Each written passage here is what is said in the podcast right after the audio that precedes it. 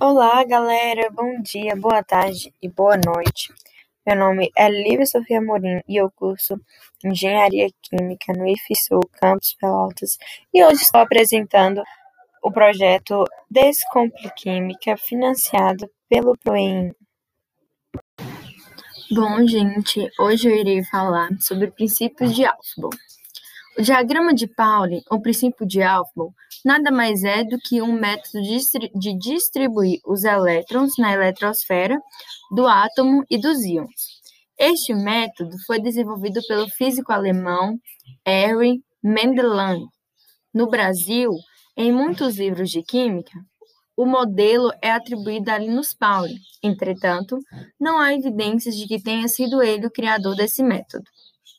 Ele provou experimentalmente que os elétrons são dispostos nos, nos átomos em ordem crescente de energia como uma construção. Visto que todas as vezes que o elétron recebe energia, ele salta para uma camada mais externa, a qual ele se encontra, e no momento da volta para sua camada de origem, ele emite luz. Em virtude da energia absorvida anteriormente, baseado na proposição de Niels Bohr de que os elétrons giram ao redor do núcleo, como a órbita dos planetas ao redor do Sol. A energia dos orbitais será os dados dos números quânticos, que são o número quântico principal, o número quântico azimutal ou secundário, o número quântico magnético. Pessoal, eu não vou entrar em detalhes, porque na aula de números quânticos, lá está explicando tudo bonitinho o que, que são esses números, tá bom? Então aqui eu só estou passando por cima para vocês entenderem como é que é distribuída essa energia dos orbitais. Então vamos lá. Um exemplo que a gente vai usar é o exemplo é necessário a gente fazer uma distribuição eletrônica do exemplo do elemento do praseodímio, o primeiro passo é procurar o elemento na tabela periódica e observar seu número atômico. Utilizando o diagrama de Pauling e seguindo pelas diag diagonais, obtém-se distribuição eletrônica do praseudinho. 1s2, 2s2, 2p6, 3s2, 3p6, 3d10, 4S2, 4P6, 4D10, 4F3, 5S2, 5P6 e 6S2. Ou você pode também fazer a distribuição numa linha reta, assim, que também será a mesma coisa.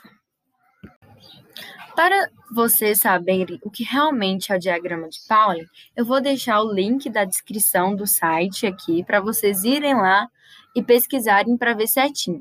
E eu vou falar assim, vou falar aqui como é que é esse diagrama de Pauli.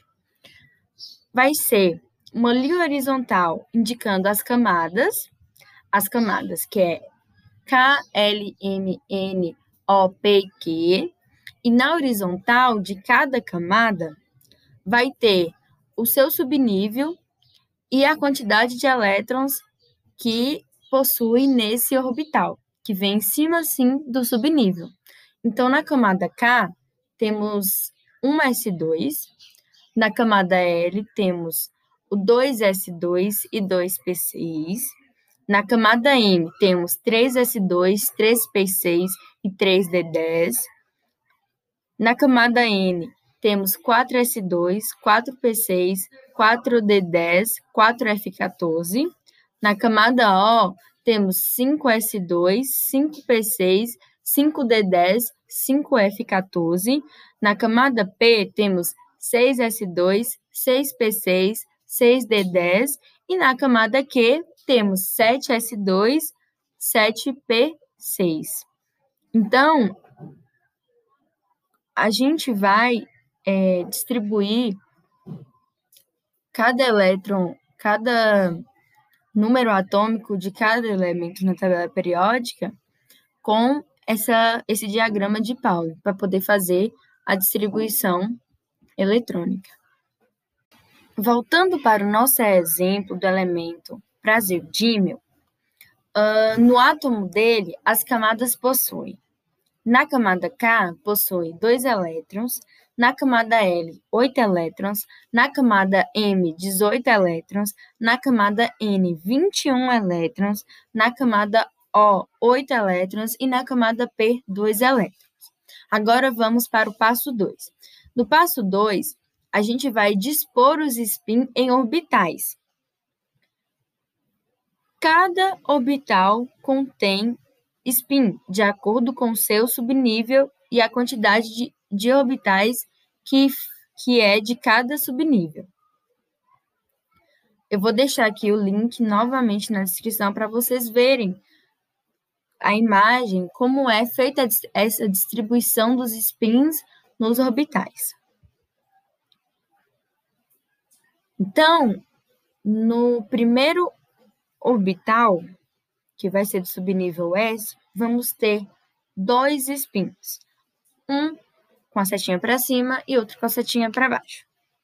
A mesma coisa vai acontecer no 2S2, que vamos ter um spin, spin com a setinha para cima e outro spin com a setinha para baixo. E assim vai acontecendo com a distribuição eletrônica.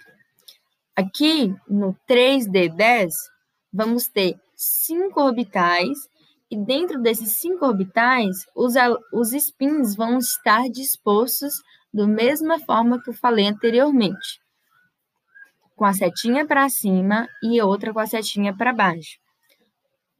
Ok?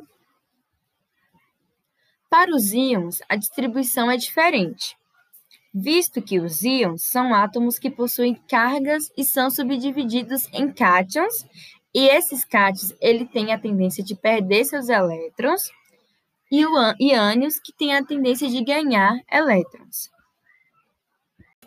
O número que vem na frente do subnível, ele é chamado de número principal. E o número que vem, que fica em cima do subnível, ele é chamado de número quântico azimutal ou secundário. Bom, pessoal, voltamos aos exemplos aqui. Uh, para o átomo cloro, é, a distribuição eletrônica é 17. Então, ele normal, sem, sem ser ânion, sem ser cátio, ele tem 17 elétrons. Então, a distribuição eletrônica dele fica 1s2, 2s2, 2p6, 3s2, 3p5. Na camada K tem dois elétrons, na L tem oito elétrons e na M tem sete elétrons. Agora já no, no ânion cloreto passa a ser 18 elétrons, porque ele ganha um elétron. Então a distribuição eletrônica fica 1s2, 2s2, 2p6, 3s2, 3p6, tá bom? Na camada K ele tem dois elétrons, na L ele tem oito e na M ele tem oito também. Tá vendo que anteriormente na camada M ele estava com sete, né, quando ela era normal. Agora o, o, o com o ânion ele passa a ter oito, porque ele ganha um elétron. A energia dos orbitais será a soma dos números quânticos n mais L, de acordo com o diagrama de Pauling, a energia menor será preenchida antes e a maior será preenchida depois. Por exemplo, 4S e 3D. O 4S tem energia menor, pois a soma do número principal com o número secundário dá 4. Já o 3S, a soma dos dois números quânticos dá 5, pois o D vale 2. Linus Pauling fez o seu diagrama com a energia para baixo, mas na verdade a energia, a energia cresce de para cima, como se fosse uma construção. Então, o princípio de Aufbau nada mais é do que a distribuição crescente de energia de baixo para cima. Muito obrigado por terem escutado. Espero que esse podcast tenha ajudado de alguma forma sua compreensão na química. Vale lembrar que todas as terças e quintas, exatamente às 19 horas, serão lançados podcasts para, para ajudar quem quer que seja a entender um pouco mais a química geral. Até a próxima, beijos!